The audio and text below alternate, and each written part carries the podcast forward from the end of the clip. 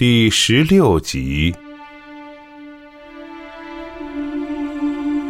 陆文婷愣了一下，盯着这缠着十字形纱布的脸，安慰的说：“啊，没什么，你好好休息，过几天啊，给你拆线。”肖成思被护士推走了。陆文婷看了一下墙上的挂钟，本来四十分钟可以完成的手术，用了一个钟头。他脱下身上的这一件手术袍，摘下橡皮手套。用身臂套上另一件刚从包里取出的消毒袍。当他转身等护士给他系上后面的腰带时，蒋亚芬问道：“接着做吗？”“做。”“这个手术还是我来做，你休息一下，做下一个。”蒋亚芬说。陆文婷摇头笑道：“还是我来吧。你不知道这个王小曼，她呀害怕的要命。”这两天跟我熟了，还好一些了。王小曼不是躺在病床上被推进来的，而是被护士半拉半拽带进手术室的。她被罩在一套嫌大的白色病服里，扭扭捏捏不肯上手术床。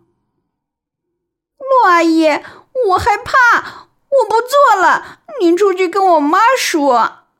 一见手术室里大夫和护士的打扮，王小曼更紧张了。心跳的嘣嘣的，他求救似的朝陆文婷喊着，想挣脱护士的手。陆文婷走到床头，笑着招呼他说：“来呀，小曼，我们不是讲好了吗？要勇敢呀！我给你打麻药，保证你啊一点都不疼。”王小曼从上到下打量着变了样的陆大夫，然后又直盯着他的眼睛。从那双温柔的、含着笑意的眼睛里，孩子似乎找到了力量。他身体不由自主地上了手术台。护士给小病人罩上有孔巾。陆文婷示意护士把孩子的手腕用床两边的带子系上。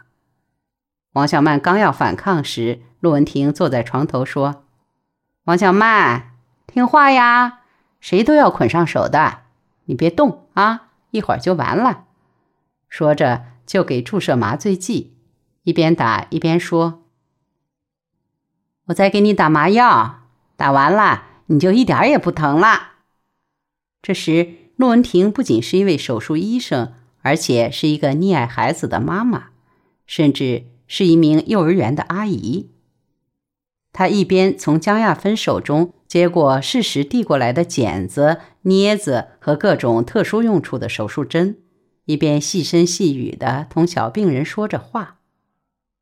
当他用小剪刀剪去眼里造成斜视的多余的肌肉时，牵动了神经。王小曼哼哼起来，感到恶心。陆文婷忙说：“有点恶心吧？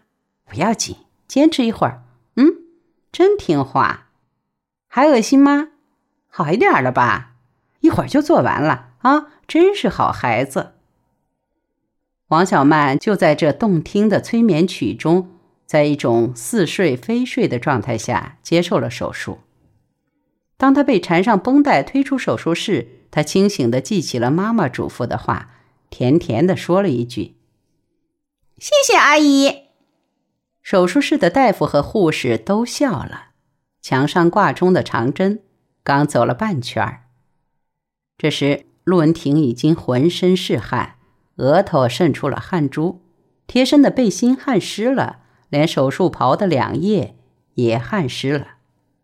他自己也感到奇怪，天气并不热，怎么出这么多汗？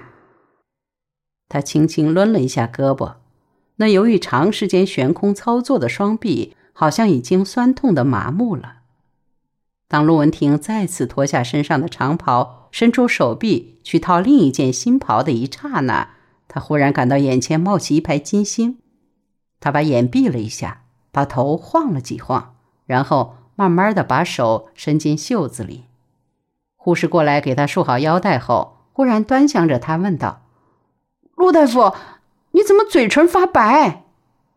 正在一旁换手术袍的江亚芬回头一看，不禁也吃惊的问道：“哎呀，真的？你怎么脸色这么难看？”的确，陆文婷的脸色十分难看。清白的脸上，两个乌黑的眼圈，好像上妆的演员用炭笔画出来的。上下眼皮都肿了起来，完全是一副病容。见江亚芬那么盯着自己，陆文婷笑了笑说：“怎么啦？过一阵就好了。”他不仅嘴上这么说，心里也确信自己是能够坚持下去的。多少年来，不就是这样坚持下来了吗？手术还接着做吗？护士站着不动。做呀。怎么能不做呢？角膜材料不能割，病人不能久等。当然要做呀！蒋亚芬走上前去说：“文婷，休息半个钟头再做吧。”陆文婷抬头看了看挂钟，已经十点过了。推迟半小时到食堂吃饭的同志就赶不上开饭时间要吃凉菜，双职工也赶不上回家给孩子做饭了。接着做吗？护士又问：“做。”经特许来观摩移植手术的外院和本院的进修大夫们来了，正站在门外和陆文婷说话。张老汉已又说又笑的被护士扶上了手术床。手术床对于这位身材高大的老汉是太小了，他那一双穿着布袜子的大脚悬空搁在床外，两只胳膊也半悬在床侧。甚至于他浑身的精力也好似悬在四周，他真像一棵坚硬的橡树，那么高大，那么结实。他的嗓门真大，他一刻也憋不住，正和护士说着话呃，姑娘，你别笑话，要不是巡回医疗队去我们村，说死了我也不敢挨这一刀。你想，我的肉，你的刀，这一刀子下去。是好是歹，谁知道啊！年轻护士抿嘴笑了，又悄悄嘱咐他：“老大爷，您小点声。”这我懂，姑娘。医院嘛，那可是个肃静的地方。说是说，老汉的嗓门并不见小多少。他又抬起一只胳膊，比划着说：“嘿嘿，您不知道。”一听说我这眼睛瞎了还能治好，我是又想哭又想笑。我爹就瞎了半辈子，临了就那么窝窝囊囊的入了土。没想到轮到我这儿，瞎了还能见太阳。您说，是两个世道不是？说到哪儿，我也得说社会主义好。小护士一边抿嘴笑着。一边给这兴奋的只要坐起来的病人蒙上有孔巾，一边嘱咐说：“老大爷，您可别动了，这是消了毒的，一碰就脏了。”那是。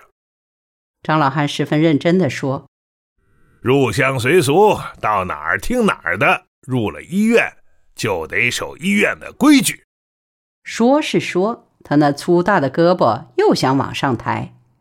一旁的护士瞧着不放心。拿起拴在手术床旁的袋子，说道：“老大爷，给您手腕啊系上点儿，这是医院的规矩。”张老汉一愣，继而又哈哈笑道：“您就捆吧，这还用说？说实话，姑娘，要不是这双眼睛治的我，我可不是那老实待着的主。就这，我在家还一天下两遍地。哎，生就的兔子脾气。”就爱满是乱蹦，待不住啊！小护士又被他说的笑了起来，他自己也呵呵的笑了。当陆文婷刚一迈进来，他立即止住了笑，侧耳一听，就叫了起来：“哎，陆大夫，是您吗？我一听就听出来了。也怪这眼一瞎呀，俩耳朵倒透着那么好使，没法子，耳朵当眼睛使了。”陆文婷望着这充满活力的病人，听着他的话，也不由笑了。他坐下来，开始了手术前的准备工作。从托盘架上的一个小杯里取出珍贵的角膜材料，先缝在纱布的眼珠模型上。这功夫，张老汉又说话了：“这眼珠子还能换？我可一辈子头回听说。”江亚芬笑道：“不是换眼珠，是换眼珠上边的一层膜。”那都是一码事儿。张老汉并不深究其详情，只自顾自地感叹着。